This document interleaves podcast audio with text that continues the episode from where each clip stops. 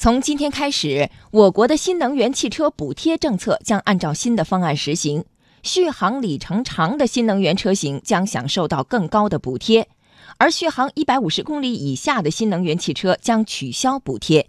来听央广记者王延新的报道。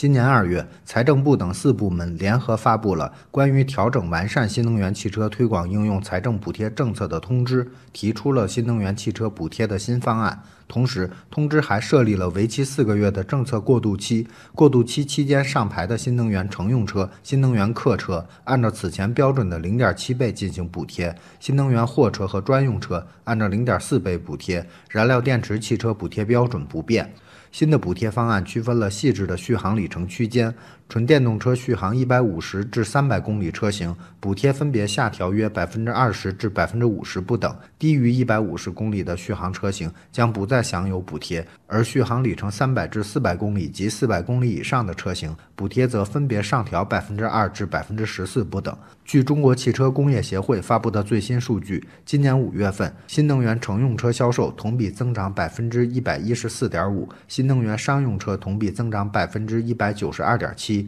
中汽协秘书长助理徐海东介绍，商用车受到补贴政策影响变化较大。呃，所以在这个期间，尤其是在这个电动车的商用车里面，它的增长速度是非常快。啊，据说这个客车里面大部分是新能源的汽车。呃，所以呢，那个到期以后呢，我想可能会有一个缓冲。受到汽车厂商定价和销售策略的影响，新能源乘用车受到的影响则会比较小。而乘用车呢，相对来说是有差别，但是不多。在这种情况下，可能它企业啊、销售啊什么的，反正目前还是能推的，它就它就会推。所以它企业很可能就是说我我也不可能完全让消费者承担，我可能我也承担点，消费者承担点，但是关键核心它还是要把车卖出去。